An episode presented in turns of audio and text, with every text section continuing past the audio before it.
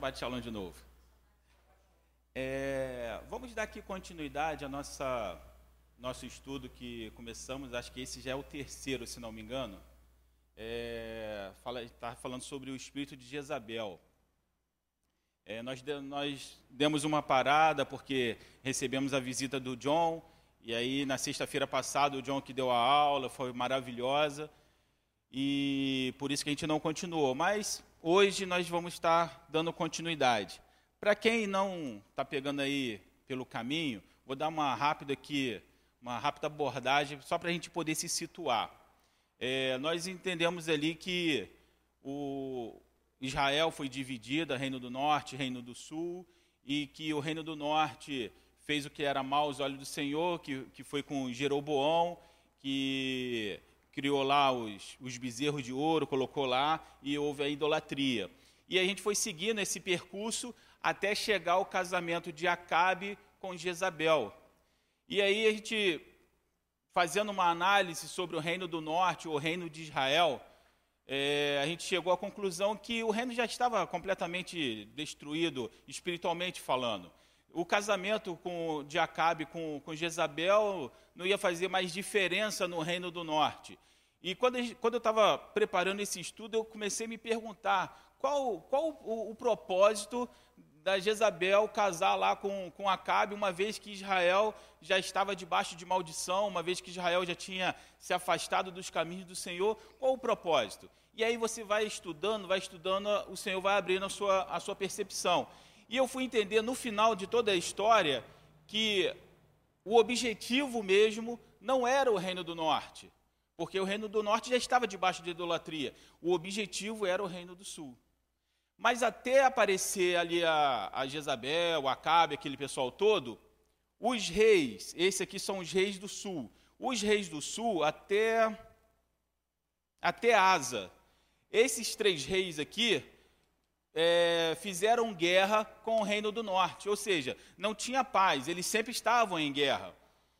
Quando chegou aqui, já não houve mais guerra. Na verdade, há uma aliança entre o rei Josafá, que é o rei, era o rei de, de Judá, ele faz uma aliança com, com Acabe. E nessa aliança a gente vai perceber que o filho de Josafá, ele vai se casar com a filha de Jezabel. E aí é onde desanda todo o reino do sul. Mas para a gente poder entender aonde todo essa, esse problema gerou, eu queria é, falar um pouco sobre os reinos, sobre os reis que reinaram em, em Judá. Só para quem não, de repente, está chegando agora, igual o irmão ali está chegando agora, é porque agora a gente não fez o, o desenho, né? Mas Israel é constituído de 12 tribos. E todas as tribos fazia, formavam o reino de Israel. Mas, depois de Salomão, quando Salomão, no final da sua vida lá, ele se afasta dos caminhos do Senhor e ele começa a adorar outros deuses por causa das mulheres, o reino ele é dividido.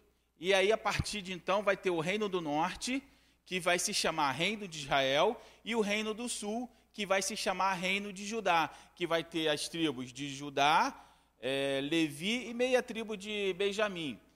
Só que o reino do norte, que seria um cara até o nome é parecido, Jeroboão, ele, ele vai assumir o reino do norte, só que ele vai trazer a idolatria para aquela terra. E nunca mais aquilo ali, a, a, terra de Israel, nunca mais vai voltar às origens, ou seja, nunca mais vai voltar a adorar o Senhor. Isso vai ficar a cargo do reino do sul. Mas como o, o diabo, ele sempre, ele vai, se você olhar a Bíblia, de Gênesis a Apocalipse, você vai perceber que em todas as épocas, sempre quando o Senhor vai levantar uma pessoa que vai é, ser um libertador, o inimigo ele sempre vai tentar matar as crianças para que aquele libertador ele não, não se torne uma vida adulta e se torne quem ele deveria ser. A gente, a gente sabe lá a história de quem? Primeiro, Moisés. Quando, quando é, Faraó percebeu que o número de, de israelitas estavam crescendo, o que, que ele mandou fazer? Mata os meninos. E nesse mata os meninos, aquilo ali não brotou do coração do faraó à toa. Foi, o, foi o diabo que colocou aquela intenção no coração dele para que ele matasse. Por quê? Porque ele já sabia o que ia acontecer, que Israel sairia do Egito. Porque já havia uma promessa lá atrás para Abraão, falando: olha, os seus filhos vão permanecer cativos durante 400 anos, e quando acabar esse tempo, eles vão voltar para a terra de Israel. Então, assim, o inimigo ele sempre quer fazer com que a palavra de Deus ela caia em desuso. Então, quando é, já estava chegando lá o período que seria, que deveria se cumprir a profecia, aí o, o, o, o faraó lá manda matar todas as crianças. O que não foi diferente no caso de Jesus.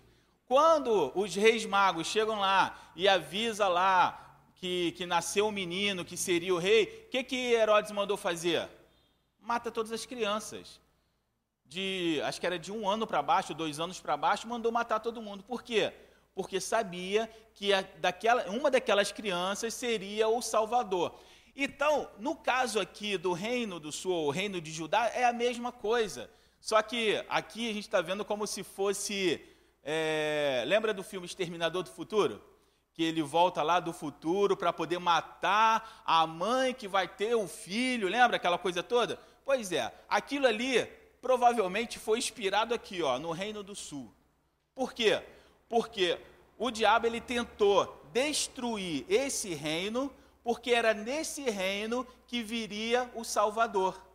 Lembra que no Reino do Sul ficou as tribos de Judá e as tribos de, de Levi? Por que, que logo essas duas tribos? Alguém pode me dizer? Não poderia ser qualquer outra tribo? Não poderia ser, sei lá, Naftali, Naftali ou, é, sei lá, Dan? Não poderia ser qualquer outra tribo? Por que, que o Reino do Sul, aonde as pessoas ainda continuavam a adorar o Senhor, tinha que ter pelo menos essas duas tribos? Quem sabe me dizer? Vamos lá, gente. Hoje é uma, é, é uma aula de mesa, vocês podem falar, não está certo, não está errado, vamos colocar para fora. Por quê? Por que essas duas tribos em especial? Ah, vocês sabem, tem gente aqui que já passou por escola dominical, já, já fez aí um monte de curso, vocês sabem, vamos lá, vamos falar, senão a gente não vai sair daqui hoje não. Por quê? Judá e Levi. Vai lá, vou, vou começar aqui, vou apontar. Por que Judá e Levi? Tá, o, o Messias sai da onde? Da tribo de Judá. Maravilha. Mas e Levi? Mas não poderia ser de Dan? Vamos lá, gente, vamos pensar. Olha só, o diabo, quando ele quer destruir algo, não é aleatório. A gente precisa prestar muita atenção que. Não, é, João Batista vai vir, mas poderia vir de qualquer uma outra. Preste atenção. Quando a gente passa por lutas na nossa vida, não é aleatório. Não é porque fez um. É, colocou lá um monte de, de nomes e sorteou o seu nome. Ah, agora você vai ser o da vez e agora eu vou atentar. Não, irmão. Tem alguma coisa de especial entre cada um de nós que o diabo sabe que se isso for para frente, pode ser um grande potencial na obra do Senhor. Está entendendo? Não é aleatório, não é assim, ah, eu vou atormentar a vida dele aqui agora. Mas por quê? Eu, eu, eu ouvi uma, uma definição uma vez e eu nunca mais esqueci. O, um pastor falou assim: o diabo ele não é onipresente nem, nem onipotente, ele não sabe prever, ele não consegue prever o futuro. Mas, se você, por exemplo, o Carlos, se eu estou lá no, no, no, centro da cidade e vejo o Carlos saindo lá da Gasté com um, uma bolsa da H-Ster, eu posso até não saber o que, que ele comprou, mas com certeza é algo precioso. Concorda comigo? Eu não sei o que, que ele comprou, mas com certeza é algo na casa aí dos milhares aí, é algo precioso. É a mesma coisa. Quando a bênção vem para cada um de nós, o diabo ele pode não saber o que, que é, mas se veio de Deus, irmão, é algo precioso. E se veio de Deus, ele precisa ser interceptado, não pode chegar no seu destinatário. E é por isso que muitas vezes nós passamos por lutas, e nessas lutas fatalmente a gente acaba murmurando. É engraçado porque eu posso dizer isso hoje com muita, com muita propriedade, porque eu basicamente sempre tive meu emprego certo. Então, sempre no dia 5 ou no dia 30, meu pagamento está lá. Independente do que acontecer, meu pagamento estava lá. Hoje a vida já não é tão assim. Hoje, eu e minha esposa, nós trabalhamos por conta própria, a coisa já não é assim. Pode ser que no dia 30 tenha dinheiro, como pode ser que não tenha dinheiro. E há, um, há uns dias, há um, uns dias atrás, nós passamos uma situação onde a gente ficou praticamente sem dinheiro. Mas, quando eu passei por isso, eu conversei com a Adriana e falei assim, olha, eu vejo que isso é uma forma para saber se a gente vai murmurar ou não. Eu estou com cinco reais na carteira? Glória a Deus. Não sei se eu vou conseguir pagar minhas contas daqui a uns dias. Glória a Deus. Sabe por quê? Porque é na murmuração, e você vai ver isso, principalmente no, lá na, na travessia do, do, povo, lá no, no deserto, você vai ver que o povo já estava praticamente chegando. Não tinha que andar 40, dias, 40 anos, não tinha que andar. Estava praticamente já nas portas de receber a bênção. E aí começa o que? A murmuração, começa a reclamação. Preste atenção, quando você murmura quando você reclama, basicamente é assim: Deus, será que o Senhor sabe exatamente o que está fazendo? Porque a minha vida está uma bagunça. Concorda comigo ou discorda? Quem aqui tra... quem tem chefe aqui? Todo, a maioria aqui tem chefe. Pois é. Quantas vezes vocês já reclamaram com seu chefe? Todo mundo já reclamou. Quando você reclama do seu chefe, preste atenção, vamos, vamos partir, vamos tirar a parte espiritual, vamos colocar a parte prática. Quando você reclama do seu chefe, é porque você, no seu coração, acha que ele errou em algum ponto. Concorda comigo?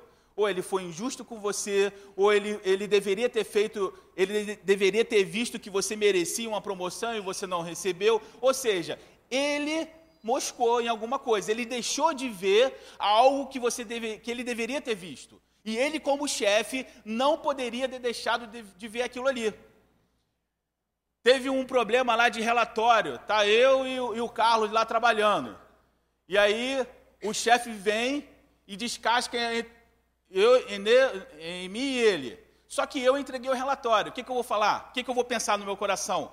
Esse cara é louco. Tinha que chamar a atenção dele. Eu já entreguei. Será que ele, como chefe, não sabe disso? Ele deveria saber. Qual é a diferença quando você reclama com Deus? Hã? Quando você fala assim, eu não, não, eu não deveria estar passando por isso, por que, que eu estou passando por isso, por que, que eu estou passando por aquilo? Qual é a diferença, irmão? Você está falando para Deus que Deus não sabe o que está fazendo e que Ele deveria ter olhado para você de uma forma diferente que não te olhou. E Ele é injusto de alguma forma, porque você não deveria estar sofrendo o que você está sofrendo. Preste atenção. Todas as coisas que nós passamos são para aprendizado. E muitas vezes o diabo vai fazer com que você murmure, porque ele sabe que existe uma bênção lá na frente. E a única forma de fazer com que você. A única forma que ele vai fazer com que você não receba a bênção é quando você não tem o quê? Fé. Quando você murmura, não é uma falta de fé? Vamos partir agora para a parte prática de novo. Quantas vezes alguém já ouviu falar assim, cara, eu perdi a fé no meu chefe. Ele não sabe o que, que ele está fazendo. Quem já, já ouviu ou quem já falou isso de, de um seu chefe? Não é verdade? Eu lembro que eu tinha. Não, eu não tive esse comandante. Ele era comandante de outro lugar lá. Mas uma vez eu tirei serviço com ele. E eu lembro que eu falei assim: olha, ainda bem que eu não sirvo debaixo do comando desse, desse oficial. Porque eu não o respeito como uma pessoa, é, como um oficial. Fala. Deixo. Ah. então, quando você perde a fé na pessoa que está sobre você, você não confia que ela pode te ajudar no momento que ela deveria te ajudar. É mais ou menos muitos filhos hoje que perdem a fé nos pais. Não é verdade? Por que, que muitos filhos têm seus melhores amigos na rua, mas não têm o seu pai ou sua mãe como melhor amigo? Ah, diferença de idade, conversa fiada, irmão. Porque eu já tive amigos com 16, 17 anos de pessoas com quase 60 anos. Então, não é idade. Existe alguma coisa aí. Geralmente, quando o adolescente chega lá, 16, 17 anos, ele começa muito a bater de frente com o pai, né? Daquela coisa toda. Então, de uma forma ou de outra, você perdeu ali a referência. Porque quando você começa a debater, é porque você perdeu a referência. E nós temos perdido a referência de Deus? Ah, isso é absurdo. Não é não, irmão. Não é absurdo não. Porque muitas vezes as nossas reclamações é como se fosse um adolescente de 17 anos reclamando com o pai, achando que o pai não sabe o que, que ele está fazendo. Quando o pai fala assim: Olha, não anda com fulano de tal porque vai ser ruim para você. O que, que o adolescente faz? Meu pai é careta. Olha, não chega tarde porque isso pode. Você pode ser assaltado e tudo mais. O que, que meu pai é? Meu, meu pai é careta. Meu pai não me entende. Quantas vezes nós falamos isso para Deus? Ah, você não tem a, a, a, coragem de falar isso, né? Deus não me entende. Mas as suas ações não são diferentes disso. Está entendendo? Então, isso tudo, a murmuração, ela é o ponto-chave para que você perca a bênção. E uma vez que você perdeu a bênção, aí você vai murmurar porque você perdeu a bênção. Mas você se esquece que você perdeu a bênção por causa das suas ações. E foi mais ou menos o que aconteceu aqui no Reino do Sul. O Reino do Sul ainda era um ainda era um lugar que, os, que as pessoas iam buscar a Deus. Tanto israelita como, como é, pessoas que não eram de Israel, aqui ainda era uma referência de se buscar a Deus. Por quê? Porque quando Deus levantou lá, lá atrás, Abraão, ah, de você vai vir uma nação, Deus estava criando, querendo formar uma nação, uma, uma nação sacerdotal, para que a humanidade que estava completamente perdida nos seus pecados, nos seus pensamentos, tivesse um referencial que havia sido perdido lá no Jardim do Éden. Então Deus levanta Abraão e Abraão ele se torna o pai da fé porque ele tem fé e ele não reclama. E o interessante é que Deus fala: olha, sai da sua terra, ele sai. Vai para um lugar onde eu vou te mostrar, ele vai vou te dar um filho, não se fala mais no assunto. E passa o tempo, ele não murmura, ele fala assim: Senhor, os dias estão se passando. E provavelmente eu vou ter que deixar tudo que eu tenho para o meu servo, porque eu não tenho filhos. E Deus fala assim: não, eu vou te dar um filho, nascido de você e da sua esposa. E ele, amém. Você não vê ele reclamando. Ó, preciso que você leve seu filho e ofereça esse sacrifício. O que, que ele faz? Ele vai. Sabe por quê? Porque ele tem uma confiança inabalável. Ó, oh, mas espera aí, Deus deve ter errado no seu julgamento, porque se Deus falou que de Isaac vai vir uma nação, ou seja, desse meu filho eu vou ter uma nação, e agora ele está pedindo para matar o meu filho, como é que Deus vai fazer para que tenha lá uma nação da qual ele falou que teria? Ele faz esse questionamento? Não, isso é problema de Deus. Eu, eu só vou obedecer. Essa, essas coisas mais difíceis, o que, que vai acontecer lá na frente, eu deixo a cargo de Deus. A minha função é obedecer. Obedecer é ter fé. Eu costumo dizer que você pode pegar uma criança de dois anos e colocar em cima dessa mesa. Se ela tiver confiança em você e você falar, pula, ela vai pular. Isso é confiança. E foi que Abraão teve. E aí, só que o diabo ele conseguiu dividir uma nação que deveria ser uma nação sacerdotal. E nessa nação que ela é dividida, fica apenas duas duas tribos, que é Judá e a Levi. Por que Judá? Claro, porque de Judá vai vir um Salvador, que é Jesus. E por que Levi? Porque eram os levitas que ungia o rei. Então precisava ter o, quem é o anjo rei, que eram os levitas, e precisava ter a, a, a tribo da qual viria o Salvador. Essas duas tribos, ela é muito importante porque, em primeiro, uma porque é, vai ser essa tribo, é, Levi, que vai ungir. Quem foi que é, batizou Jesus? João Batista era de qual tribo? Está vendo como é que a coisa vai se encaixando? Mas não, não para por aí.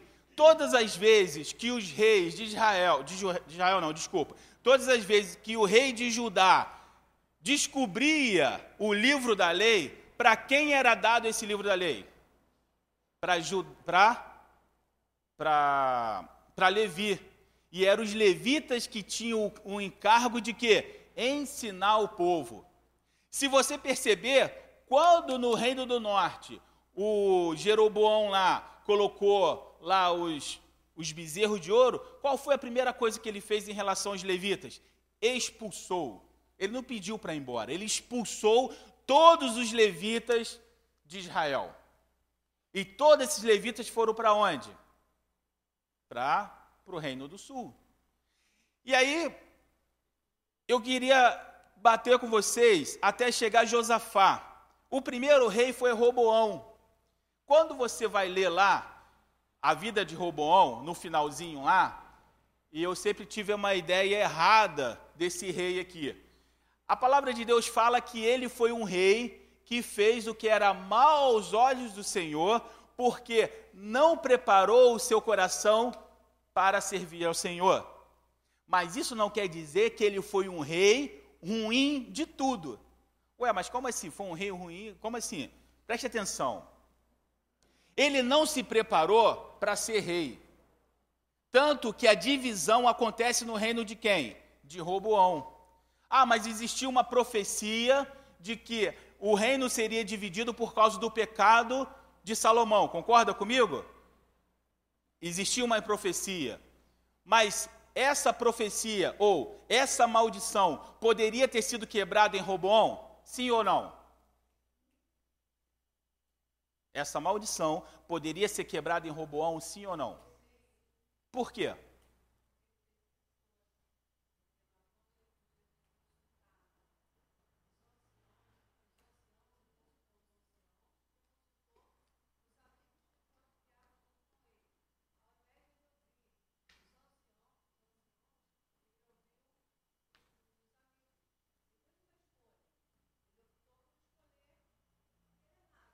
Então, você está me dizendo que Roboão ele, ele poderia quebrar essa maldição na vida dele porque ele tinha uma escolha de escolher o conselho dos sábios ao invés de ter escolhido o conselho dos seus amigos. Concordam ou discordam dela? Uma vez que havia, presta atenção, havia uma profecia de que esse reino aqui estaria sob maldição. Ela está certa ou está errada? Vamos lá, gente. Certo ou errado? Hã? Se tinha uma profecia, então acabou. Tem escolha ou não tem, gente? Vamos lá, vamos lá. Ó, o debate está bom agora. Tem escolha ou não tem? Oi? É, o profeta falou. Chegou para Salomão e falou assim: Salomão, por causa do seu pecado, o seu reino será tirado de você. Mas não será nos seus dias por amor a Davi, mas do seu filho isso vai acontecer. Vai acontecer? Então vamos lá, preste atenção. Preste atenção. Quando Deus chamou, tirou o povo de Israel do Egito, o que, que ele falou em relação aos, aos povos que estavam lá em Canaã? Que, que Deus falou para Israel em relação aos povos que estavam lá em Canaã? Para fazer o que com eles? Matar todos eles, não é? Oi? Não, mas Deus mandou matar todos eles. Todos aqueles povos estavam debaixo de maldição. Concordam comigo? Todos aqueles povos estavam debaixo de maldição e Israel seria usado como é, a mão de Deus ali para executar o juízo sobre aqueles povos. Maravilha. Só que tem um porém. E Raabe? Raabe também não era daquele povo?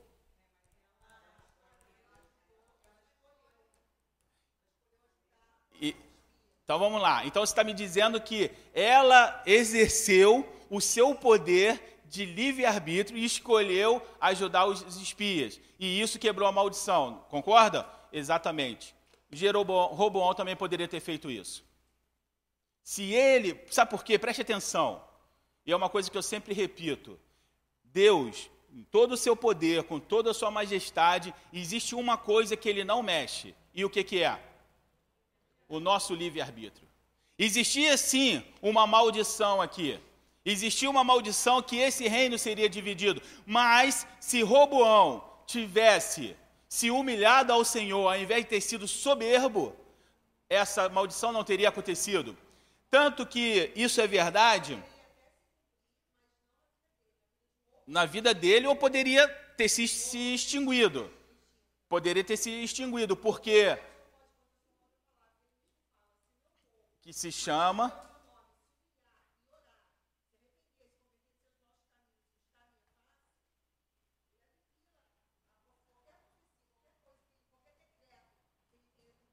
Para as pessoas que estão ouvindo, de repente não ouviu, a irmã falou assim: que existe um versículo na Bíblia que diz: se o povo que se chama pelo meu, pelo meu nome se humilhar e se arrepender dos seus pecados, Deus sarará a sua terra. Poderia ter acontecido isso com Roboão. Mas não aconteceu. Então, o pecado de Roboão, pelo qual ele fez o que era mal aos olhos do Senhor, foi no começo do seu reinado. Só que a palavra de Deus diz que depois desse episódio, Roboão andou três anos nos caminhos do seu pai Davi. Ou seja, ele foi temente a Deus durante três anos. Isso a gente vai ver se cumpriu, porque em Roboão foi dividido. Sim, sabia. Mas existiu, existia, mas é o que eu estou te falando, existia também uma, uma, uma, profecia sobre os povos de, de, é, de Canaã, que todo aquele povo seria destruído, mas Raabe, ela quebrou essa maldição na vida dela. Olha, eu estou preparando um estudo que provavelmente vai ser daqui a duas sexta-feiras, se a gente conseguir terminar isso aqui, que é sobre a vida de Ruth. Ruth era uma moabita que tinha sido proibida, os moabitas foram proibidos de é, entrar na Assembleia do Senhor. Por quê? Porque uma vez eles negaram lá, tentaram atacar Israel quando estava saindo lá no caminho do deserto, eles foram proibidos. Mas essa mesma mulher entrou na genealogia de Jesus. Sim, Sim, mas ele deixa em aberto, ele sabia, mas deixou. Tanto que, ele, que Deus foi tão bom com ele que deu a opção dele ouvir os dois conselhos. Lembra que ele falou: Ó, eis que ponho diante de ti o caminho da bênção e o caminho da maldição. Roboão não foi enganado, não, irmão. Ele ouviu o bom conselho e ele ouviu o mau conselho. No coração dele, ele escolheu o mau conselho.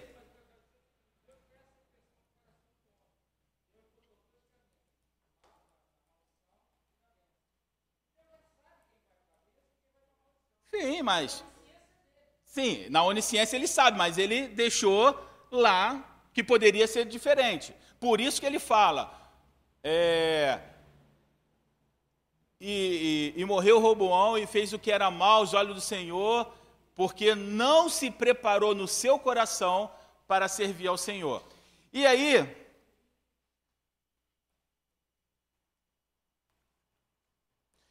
É, isso está em 2 Crônicas 15.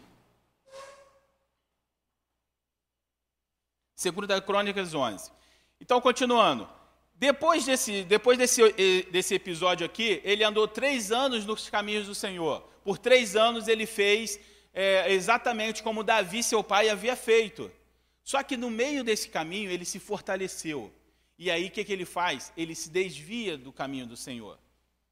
Quando ele se desvia, isso aqui é interessante a gente aprender e observar, porque, porque que o inimigo tinha tanta, tanta raiva ou tanta fúria desse reino, ele se desviou do caminho do Senhor. E aí, foi mandado lá um, um profeta para falar com ele. Vamos ver se o, o que está escrito? 2 Crônicas 12, 5, diz assim: Então veio Semaias, o profeta Roboão, e aos príncipes de Judá que se, que se ajuntaram em Jerusalém por causa de Zizaque. Zizaque era um reino que se levantou contra Judá porque Roboão havia se apartado dos caminhos do Senhor. E disse-lhe: Olha só, preste atenção nisso aqui, ó. Assim diz o Senhor: Vós me deixastes a mim, por isso também eu vos deixarei na mão de Sisaque. Então se humilharam os príncipes de Israel e o rei, e disseram: Ó oh, Senhor, o Senhor é justo. Ou seja, ao invés dele ter aquele coração soberbo que ele tinha lá atrás, quando o profeta falou que ele seria entregue na mão dos inimigos, o que, que ele faz? Ele se humilha e ele diz: O Senhor é justo. Está entendendo que não há uma reclamação? Ah, Senhor, mas por que isso, por que aquilo? Não, sei. não, o Senhor é justo. Continuando. Vendo, pois, o Senhor que se humilhavam, veio a palavra do Senhor ser mais dizendo: humilharam-se, não os destruirei. Então, o Senhor, ele fala que vai fazer e deixa o homem no seu livre-arbítrio. Uma vez que ele se humilhou, o que o Senhor faz? Não vou destruir mais. Não é isso? E ele fala assim: Olha, não os destruirei. Antes, em breve, lhe darei algum socorro, para que o meu furor não se derrame sobre Jerusalém por mão de Zizag. Porém, serão, serão seus servos, para que conheçam a diferença da minha servidão e da, servi da servidão do reino da terra. Presta atenção nisso aqui. Presta atenção. Muitas vezes, nós colhemos algumas coisas ruins da nossa vida porque são coisas que nós plantamos lá atrás. O pecado, ele é perdoado sim, mas a consequência ele fica. No caso de Roboão, o Senhor falou: Eu não vou entregar vocês na mão de Isaac, mas eu vou deixar que vocês sejam servo deles durante um tempo, para que vocês vejam a diferença de ser servo do homem e ser servo de Deus. E aí, quando ele se torna servo de Isaac, a primeira coisa que esse rei faz é levar os escudos de ouro que Salomão tinha feito. E leva esses escudos de ouro. Continuando. Subiu, pois, Isaac, rei do Egito, contra Jerusalém, e tomou os tesouros da casa do Senhor e os tesouros da casa do rei, e levou tudo também tomou os escudos de ouro que Salomão fizera. Aqui eu queria abrir um parêntese. Por que, que muitas vezes na nossa vida nós temos problemas financeiros? Será que está enquadrado nisso aqui? Porque o Senhor permitiu que o, o rei de, de, do Egito subisse sobre Judá, mesmo Judá ainda, ainda não, não, não fazendo completamente o que era perverso aos olhos do Senhor, mas ele permitiu que subisse e que fosse levado os tesouros. Quantas vezes os tesouros da nossa vida têm sido levados por causa de escolhas que nós fazemos? Às vezes, nós fazemos escolhas e passamos por situações difíceis na nossa vida, e aí nós voltamos para o Senhor, e ao, ao, invés de procurar aonde estão os nossos erros, nós começamos a fazer o quê? Murmuramos. Perdemos a fé. Não é assim que acontece? Fala aí.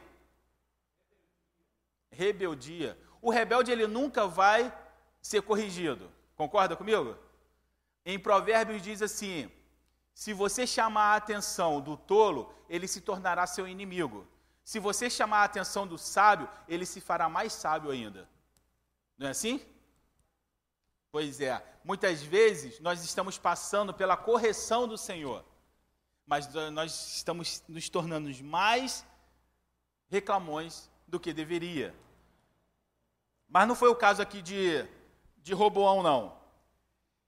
E fez, o, e fez o rei Roboão em lugar dos escudos de cobre e os entregou na mão dos chefes da guarda, que guardava a porta da casa do rei. E todas as vezes que o rei entrava na casa do Senhor, vinham os guardas e os levavam. Depois tornou, tornavam a pô-los na câmara da guarda. E humilhou-se ele a ira do Senhor se desviou dele, para que não o destruísse de todo, porque em Judá ainda havia coisas boas. Está entendendo? Ele se humilhou e Deus desviou a sua ira, porque ainda havia coisas boas. Muitas vezes nós passamos por situações difíceis, mas não é para nossa destruição, porque ainda há coisas boas em nós. Ainda há o temor. Às vezes a gente se né, reclama, faz aquela coisa toda, mas ainda há o temor. E o Senhor fala assim: não, vou pesar a mão só um pouquinho aqui, porque ainda há coisa boa. O problema é não deixar com que a rebeldia tome o nosso coração.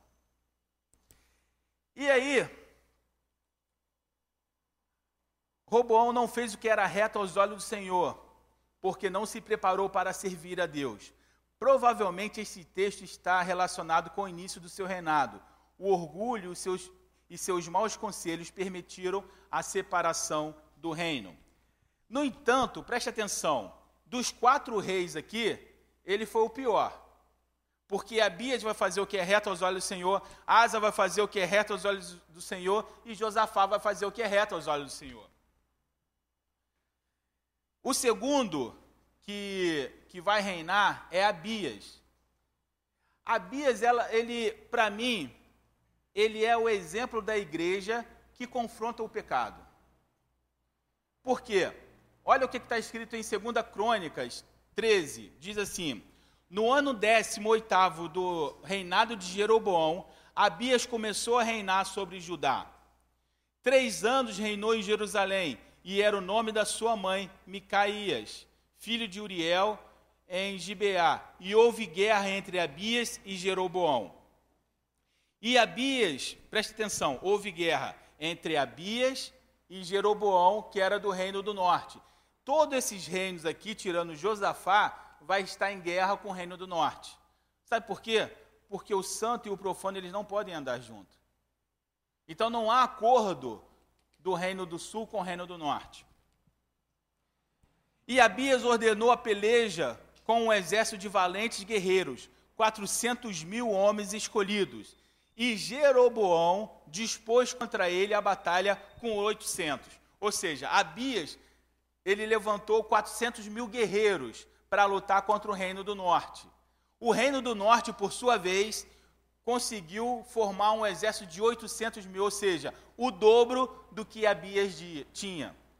Teoricamente, Abias seria o que? Derrotado. Por quê? Porque o reino do norte tinha o dobro de soldados de Abias. E Jeroboão dispôs contra ele a batalha com 800 mil homens escolhidos, todos homens corajosos. E pôs-se Abias em pé em cima do monte de Zemarim, que está na montanha de Efraim, e disse: Ouve-me, Jeroboão e todo Israel. No momento que estava prestes para começar a batalha, ele se levantou, foi até o monte e gritou: Jeroboão e todo Israel, escuta o que eu vou falar. Por isso que ele é, para mim, ele é a igreja que confronta o pecado. E ele começa a falar: Porventura, não vos convém saber que o Senhor Deus de Israel deu para sempre a Davi a soberania sobre Israel, e ele e seus filhos por uma aliança de sal, contudo, levantou-se Jeroboão, filho de Nadab, servo de Salomão, filho de Davi, e se rebelou contra o seu senhor. E ajuntou-se a ele homens vadios, filhos de Belial, e fortificaram-se contra Roboão, filho de Salomão, sendo Roboão ainda jovem, e termo de coração, e não lhe podia resistir. Ou seja, Jeroboão, ele, ele, ele se rebelou contra Roboão, o nome é parecido, mas um é G, o outro é Ro. Jeroboão se rebelou contra, contra Roboão, só que Roboão era novo ainda. E ele começa a falar, Abias começa a falar, ele era novo e você é, fez uma rebelião contra, contra Roboão. E juntou é, e agora julgais que podeis resistir ao reino do Senhor, que está na mão do filho de Davi, visto que sois uma grande multidão, e tende convosco os bezerros de ouro que Roboão vos fez para deuses. Não lançaste fora para Não, não lançaste vós fora o sacerdote do Senhor? Então Abias começa a falar: olha só, preste atenção. Em primeiro lugar, você foi rebelde, você se rebelou. Em segundo lugar, você tem uma grande multidão, só que essa grande multidão, ela confia num Deus chamado bezerro de ouro. E esse bezerro de ouro é a idolatria de vocês. E em terceiro lugar, vocês expulsaram todos os sacerdotes de Deus do seu reino, para que não é, ensinasse ou não fizesse mais sacrifício ao Senhor. Ou seja, você tem o dobro do meu exército, mas eu tenho Deus comigo. Se você vier contra nós, você vai perder. E ele continua falando: não lançaste vós fora os sacerdotes do Senhor, os filhos de Arão e os levitas, e não fizeste para vós sacerdotes como os povos de outras terras? Qualquer que vem a consagrar-se com um novilho e sete carneiros, logo se faz sacerdote daquele que são deuses. Ou seja, qualquer um se tornava sacerdote. Era só chegar e se consagrar lá com o novilho e tudo mais, se tornava sacerdote no Reino do Norte. Ou seja, a religião lá funcionava. Tinha que ter o sacerdote, não importava como, não importava de onde era, tinha que ter o sacerdote. Fez aquele trabalho que tinha que fazer, já era sacerdote. Porém, quanto a nós, o Senhor é nosso Deus e nunca o deixaremos. E os sacerdotes que ministram ao Senhor são os filhos de Arão. E os levitas se ocupam da sua obra e queimam ao Senhor cada manhã e cada tarde holocaustos, incenso aromático com os pães da proposição sobre a mesa pura e o castiçal de ouro e as suas lâmpadas para acenderem para a tarde, para os termos porque nós temos cuidado do serviço do Senhor nosso Deus. Porém vós os deixaste. E eis que Deus está conosco, à nossa frente, como também os seus sacerdotes, tocando com as trombetas para dar alarme contra vós. Ó filhos de Israel, não pelejais contra o Senhor, Deus dos vossos pais, porque não prosperareis. Mas, o que, que Jeroboão fez? Enquanto Roboão estava falando lá, ele armou emboscada na frente e armou a emboscada atrás. Quando ele terminou de falar, que ele se deu por conta, havia guerra na frente dele e havia guerra na sua retaguarda. Mas aí ele clamou ao Senhor, e os sacerdotes tocaram as trombetas, e o Senhor deu um grande livramento. E foram mortos do, do, do exército de Jeroboão 500 mil soldados de Israel. E aí eles foram embora e nunca mais se levantaram contra Abias. Ou seja, Abias é, o, é, é a igreja que confronta o pecado. Por isso que existia uma, uma secura muito grande no Reino do Sul. Por mais que Israel lá em cima estava todo errado, aqui eles estavam guardando os mandamentos do Senhor. Ainda existia um, um modelo de servir ao Senhor. E mesmo numa guerra contra os irmãos dele, o Senhor deu a vitória a quem? A Abias. Quando Abias morreu, quem reina é Asa, filho de Abias. Asa vai ser um homem que vai ter um grande avivamento no seu reino. E no reinado de Asa, vai, quando Asa ele começa a reinar, quem está reinando no norte é Jeroboão. Morre Jeroboão, começa a é, reinar Nadab, filho, filho de Jeroboão. Morre Nadab, começa a reinar Baza. E Asa continua ainda no reino. Morre Baza, começa a reinar Ziri. Morre Ziri, começa a reinar Onri morre Onri e começa a reinar Acabe. Seis reis vão passar pelo reino do norte, enquanto Asa vai ser o único rei nesses, durante esses seis reis aqui de cima. E lembrando que todos os reis do reino do norte foram assassinados. Nenhum morreu na sua velhice e foi sepultado com seus pais, não. Todos os de cima morreram assassinados e é, tomada de, de poder e tudo mais. E Asa, e, e Asa permanece. Por quê? Porque Asa era um homem obediente ao Senhor. Percebe-se que quatro reinos vão acontecer antes de haver aqui um grande problema que é o casamento da filha de, de Jezabel. Em 2 Crônicas 15, 1, 19, diz assim: Então veio o Espírito de Deus sobre Azarias, filho de Obed, e saiu ao encontro de Asa, e disse-lhe: Ouve-me, Asa, e toda o Judá e Benjamim. O Senhor está convosco, enquanto vós estáis com ele. E se o buscasse, o achareis. Porém, se o deixares, vos deixareis. Israel esteve por muitos dias sem um verdadeiro Deus e sem sacerdote que o ensinasse e sem lei. Mas quando a sua angústia, mas quando na sua angústia voltaram para o Senhor, Deus de Israel, e o buscaram e o acharam. E naqueles tempos não havia paz, nem para o que saía, nem para o que entrava, mas muitas perturbações sobre todos os habitantes daquela terra o, o profeta está falando, está lembrando dos tempos difíceis de quanto Israel havia deixado o Senhor. Ele está falando: olha, preste atenção, enquanto você estiver na minha presença, eu vou estar te abençoando. Mas lá atrás, os seus irmãos lá atrás se desviaram de mim e foram dias difíceis e não tinha paz nem quem entrava nem quem saía. E ele vai continuar falando. É, mas esforça-vos, esforçai-vos e não desfaleçais as vossas mãos, porque a vossa obra tem uma recompensa.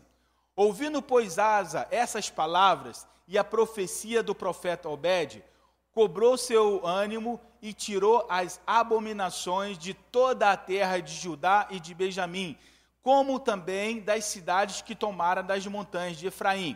Essas montanhas de Efraim, elas foram capturadas na guerra de Abias.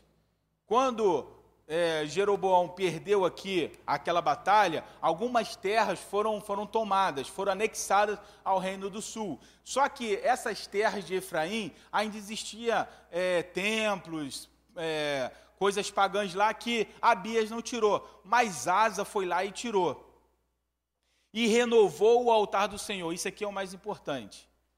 Sempre quando vai haver um avivamento em Israel, vai haver o quê? O renovar o altar, sempre. O avivamento, não só na igreja, como nas nossas vidas, é renovar o altar. O que é o nosso altar hoje? São os nossos corações. Renovar o Senhor, tirar as sujeiras, tirar as impurezas. Lembra quando, quando Elias foi lá é, lutar lá contra os profetas de Baal? O que, que ele faz? Ele repara o altar. Todas as vezes, quando, quando é, acontece um avivamento, o altar ele precisa ser reparado. E renovou o altar do Senhor que estava diante do pórtico do, do Senhor, e reuniu toda Judá e Benjamim, e com eles os estrangeiros de Efraim e Manassés, e de Simeão, porque muitos de Israel tinham passado para ele. Preste atenção, olha como o reino do sul, do sul era um lugar é, onde as pessoas procuravam Deus. Muitos do reino do norte foram para o Reino do Sul porque percebiam que o Senhor estava operando ali. Muitas pessoas estavam largando a idolatria aqui, que sabia que não ia chegar a lugar nenhum, e estavam vindo para cá.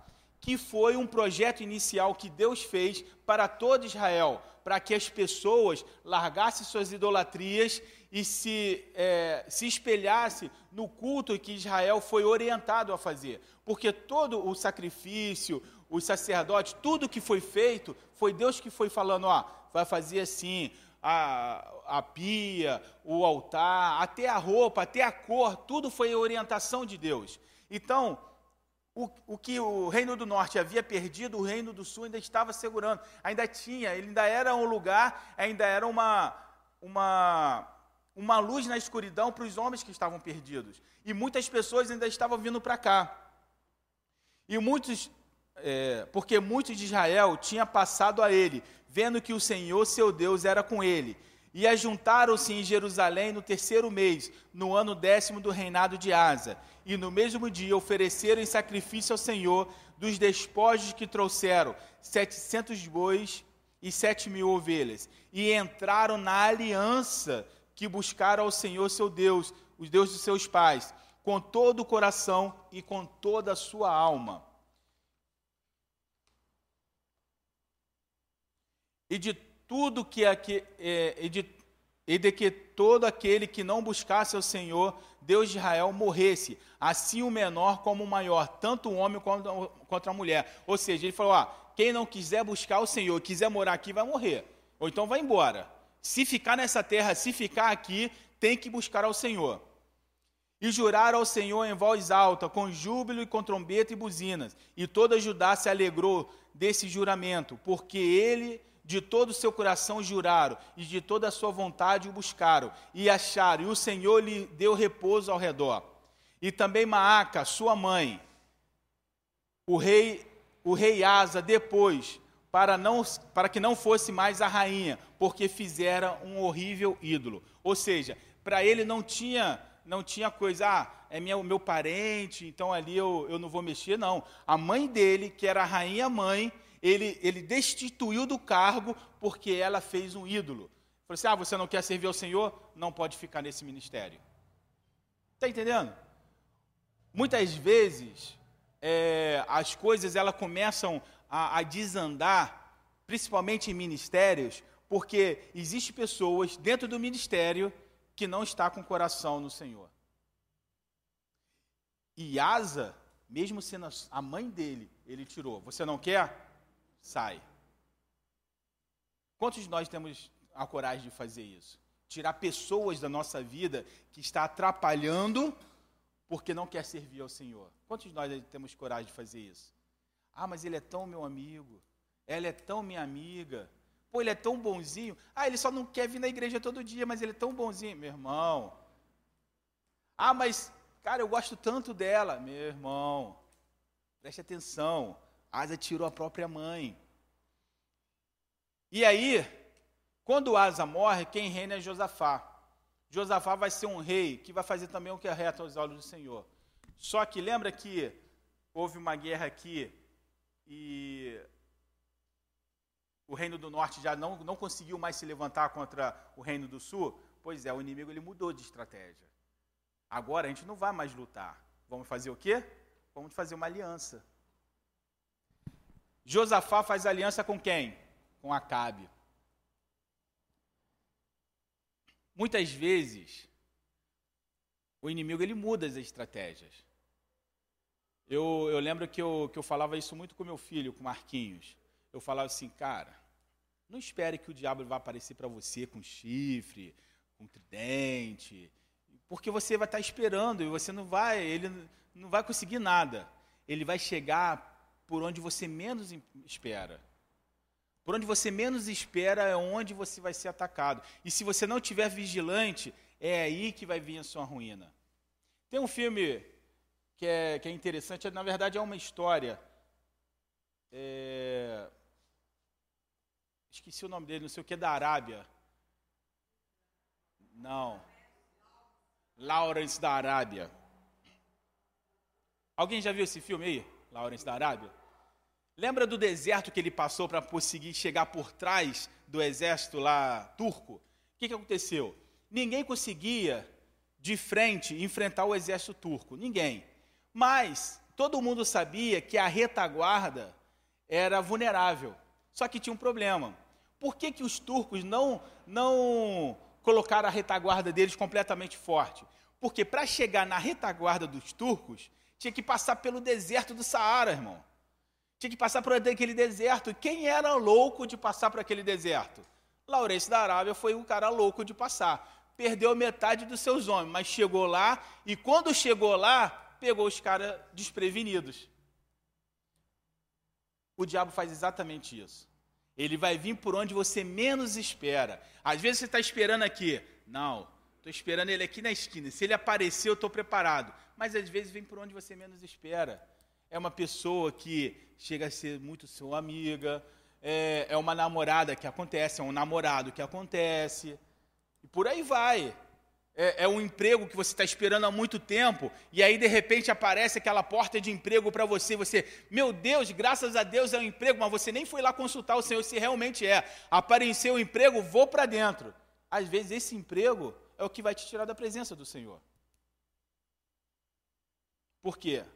Às vezes nós fazemos alianças que não devemos fazer. E Josafá, mesmo sendo um homem que ensinava a palavra, porque ele chamou os sacerdotes, os levitas, e mandou passar por todo o reino, ensinando a palavra, porque ele achava que o povo ainda estava precisando, ele começa a ensinar. Mas ele acaba fazendo uma aliança com o reino do norte. E aí vem o grande problema.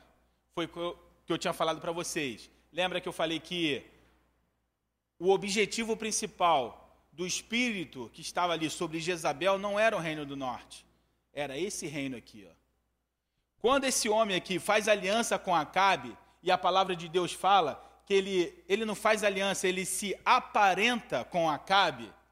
Por que, que ele se aparenta? Porque o filho de, de Josafá, ele vai casar com a filha de Jezabel. E quando Josafá morre, olha o que, que acontece em 2 Crônicas 21, 6. Diz assim: E andou é, o filho de, de Josafá, é Jorão, e andou nos caminhos dos reis de Israel, como fez a casa de Acabe, pois a filha de Acabe era sua mulher, e fez o que era mal aos olhos do Senhor. Agora, o reino do sul começa num declínio de, de reis. Agora, ao invés de ter quatro reis que faz praticamente o que é reto aos olhos do Senhor, vai ter um rei que não faz o que é reto aos olhos do Senhor, vai ter um rei que faz o que é reto aos olhos do Senhor, vai ter um rei que não faz, ao ponto de chegar e o reino do sul ser destruído, ser levado por Nabucodonosor. O que, que a gente aprende com isso? Nós aprendemos que, e depois nós eu queria até falar um pouco sobre isso, talvez numa outra oportunidade, que Jezabel ela é destruída ali por, por Jeú. Jeú vai ser um rei de, do reino do norte. E quem vai ser ungido, quem vai ungir, não vai ser nem Elias. Elias manda um, um, um profeta qualquer lá para ungir o, o Jeú. E Jeú vai, vai matar essa, essa mulher, essa, essa Jezabel. Só que esse espírito, ele, essa mulher, ela morreu. A, a mulher que estava sendo lá dominada por esse espírito, ela morreu lá. Mas esse espírito ele ainda continua. Continua querendo destruir o quê? As igrejas. Mas não é para acabar com as igrejas, é, de, é, deixar com que as igrejas se tornem inoperantes. O maior, o, é, a maior, a maior preocupação do inimigo é que, na verdade, o maior objetivo do inimigo é que nós sejamos crentes inoperantes. Crente que não faz nada. Sabe por quê? Porque o que faz a diferença na vida de cada um de nós é a luz que deveria refletir das nossas vidas. É você que está lá no seu trabalho e de repente tem uma pessoa lá desesperada e você ser a luz para ela, ao, ao, invés de ser uma pessoa que vai reclamar junto com ela. É você é, estar num, num ambiente de trabalho e você conseguir ser visto. Eu, eu queria até pegar o exemplo da, da, da Soraya, porque Soraya é uma pessoa que ela é vista como uma pessoa, tipo, um porto seguro das pessoas. Tem problemas, quem, quem vai me ajudar? Chapolin, não. Vou lá procurar a Soraya. Por quê? Porque a Soraya ela vai trazer o quê? Uma palavra de Deus para a vida daquela pessoa. Está tá entendendo o que, o, o que, que o inimigo ele quer fazer? Ele quer tirar isso. E, por exemplo, eu tenho certeza que Soraya ela passa por muitas dificuldades, como todos nós passamos por dificuldades. E eu ouso dizer que talvez em um dos seus maiores dias de dificuldade alguém te procurou precisando de ajuda. E agora, como que você faz? Você está no seu dia mais conturbado, precisando que alguém te ouça, e Deus fala assim: não, Vai lá conversar com a minha serva, que ela tem uma palavra para você. E aí, irmão? Como é que vai ser? A pessoa vai sentar do seu lado querendo uma palavra e você, ao invés de dar uma palavra, você vai começar a contar suas lamúrias para a pessoa? Sabe por quê? Porque nós precisamos ser luz onde nós estamos. Jesus vai falar uma coisa muito interessante. Ele fala assim: olha, você não acende uma lâmpada, uma lamparina na época, você não acende essa lamparina e esconde debaixo da cama, não tem proveito algum. O que, que adianta você ser altamente espiritual dentro da igreja? Hã? Adianta o quê? Ah, meu irmão, eu tenho uma palavra de Deus para você. Amém, pô. Mas eu acho que tem gente lá fora precisando de uma palavra mais do que eu estou precisando. Porque eu sei, pelo menos, quem eu vou procurar. Eu sei que se eu tiver um problema, eu posso ajoelhar meu joelho no chão e procurar na palavra e Deus vai falar. Eu vou falar uma coisa para vocês. Deus muitas vezes já falou comigo aqui, através da palavra. Vou falar uma coisa para vocês. Eu nunca ouvi. Tem pessoas, por exemplo, o pastor Lude, ele fala isso, mas eu, eu, Marcos, eu nunca ouvi a voz de Deus. Tem pessoas que já ouviram a voz de Deus Vós mesmo. Soraya já ouviu, eu, eu nunca ouvi. Mas todas as vezes que Deus falou comigo, sabe como foi? Eu ajoelhei, orei ao Senhor e falava: Senhor, fala comigo na tua palavra. Abria a palavra e sempre tinha um texto que, tava, que batia exatamente com aquela situação. Eu lembro, uma das minhas últimas experiências, tem pouco tempo, é, eu senti que tinha que fazer algo, mas eu falei: Senhor, será que realmente é para fazer isso? Fui lá, me ajoelhei e orei. Falei: Senhor, se for para fazer o que eu tenho que fazer, eu, eu queria que, que quando eu abrir a palavra, que tenha alguma coisa relacionada com filho. Meu irmão, quando eu abrir a palavra, aparece lá a passagem lá da, da mãe de Samuel. Foi mais claro do que isso, só se meu telefone tocasse e fosse o próprio Deus falando. Então, assim, Deus fala com a gente de formas diferentes. Ah, para algumas pessoas você escuta a voz, outras pessoas Deus fala através da, da palavra, para outras pessoas Deus fala através de sonhos. Tem muitas pessoas que, que Deus se revela através de sonhos. Tem outras pessoas que você está num lugar que você não conhece ninguém, de repente chega uma pessoa e fala assim: Olha, isso, isso, isso, isso. E foi o que você orou no dia anterior. E isso eu também tenho uma experiência, porque estava lá no, no congresso, acho que foi ano passado, e aí o pastor, acho que foi o pastor Lude, chamou todo mundo lá na frente, eu fiquei lá atrás, lá na, na, na igreja do Leão, fiquei lá atrás. E aí aparece um garoto, do nada, eu nunca tinha visto o garoto, chegou, colocou a mão no meu ombro e falou assim, vão lá na frente. Aí eu, eu ri, né? Eu falei assim, não, mas eu faço parte aqui da. eu faço parte aqui do, do, do, do ministério aqui. Aí eu falei assim, não, eu não estou perguntando isso, eu estou falando, você tem que ir lá na frente. Aí eu falei assim, pô, então vamos, né? Aí fui. Cheguei lá na frente, o garoto começou a orar por mim, sei lá, 15, 16 anos, começou a orar por mim, começou a falar coisas que eu e o pastor e o John tinha falado no dia anterior. E aí ele começou a orar, a falar isso. Enfim, usou um garoto de 15 anos, 16 anos. Agora, eu, eu, eu sempre penso nisso, porque eu fiquei pensando, imagina se eu falo para ele, não, rapaz, sai daqui, eu sou pastor. Para que, que eu vou lá para frente? Está entendendo? Deus faz, fala do jeito que Ele quiser. Ele usou uma mula para falar. Ele fala do jeito que ele quiser. Ele usou um, um rei que veio não sei da onde, rei Ciro, para fazer a sua obra. O que nós precisamos estar é atento à voz do Senhor e não ser confundidos. Sabe por quê? Porque esse espírito aqui, como o outro que nós estudamos, que foi o espírito do anticristo, como o espírito da Babilônia, esses espíritos, eles vão, eles vão trazer palavras também para tentar confundir a gente. E eu costumo dizer, irmãos, eu estou dando estudo aqui para vocês, mas não acredite em nada que eu estou falando, não. Vai ver se o que eu estou falando está realmente verdadeiro na palavra de Deus. Se o que estou falando realmente está embasado. Por isso que geralmente eu gosto muito de usar mais texto do que as minhas próprias palavras. Sabe por quê?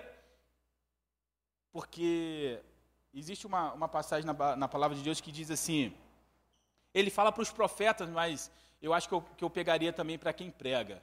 Ai daquele que falar o que eu não falei. Ai daquele que, de, que, que inventar histórias das quais eu não mandei falar. Ai daquele. Então eu prefiro estar repetir o que está escrito aqui do que inventar alguma coisa. Mas a gente precisa estar sensível, sabe por quê? Porque o inimigo ele quer destruir isso aqui ó, nas nossas vidas. Ele quer, ele quer destruir o confronto ao pecado, ele quer destruir o avivamento, ele quer destruir o ensino da palavra. E Roboão aqui, ele quer destruir a humilhação, porque Roboão ele se humilhou.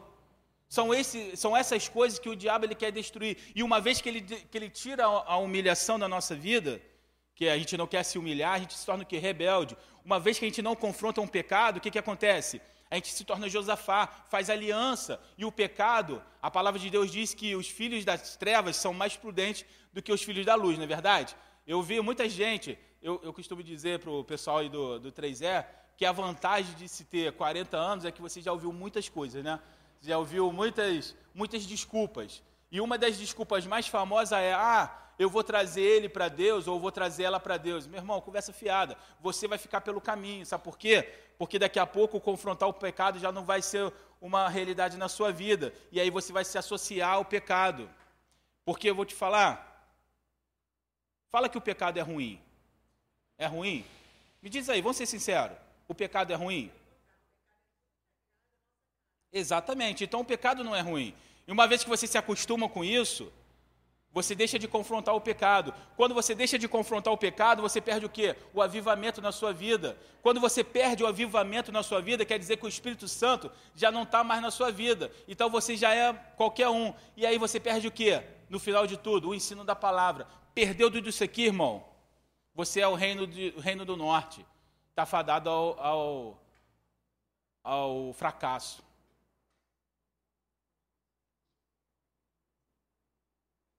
Por isso que nós precisamos estar atentos. Porque, às vezes, a gente até brinca de ser crente, mas o diabo ele não brinca de ser diabo, não. Na verdade, ele leva isso muito a sério, porque ele sabe que resta pouco tempo para ele. E esse pouco tempo, ele trabalha incansavelmente para poder destruir as nossas vidas. Por isso que nós precisamos estar sempre atentos para que a gente não seja confundido com outras vozes. Uma das coisas que a gente precisa pedir a cada dia ao Senhor é discernimento. Senhor, me dê discernimento. As coisas estão ruins, vai começar a reclamar? Senhor, me dê discernimento. Por que, que isso está acontecendo na minha vida? Por que, que isso está acontecendo? Sempre existe um motivo, irmão. Você pode até querer é, não querer pensar nisso, mas se você parar e pensar, você vai descobrir qual é o motivo do que está acontecendo na sua vida porque nada acontece sem um propósito nas nossas vidas. Tudo tem um propósito. Quais são as vozes que nós estamos ouvindo? Quais são os conselhos que nós estamos ouvindo? Será que a gente tem procurado o conselho dos sábios ou os conselhos dos amigos? Quais são os conselhos que nós estamos ouvindo? Senhor nosso Deus,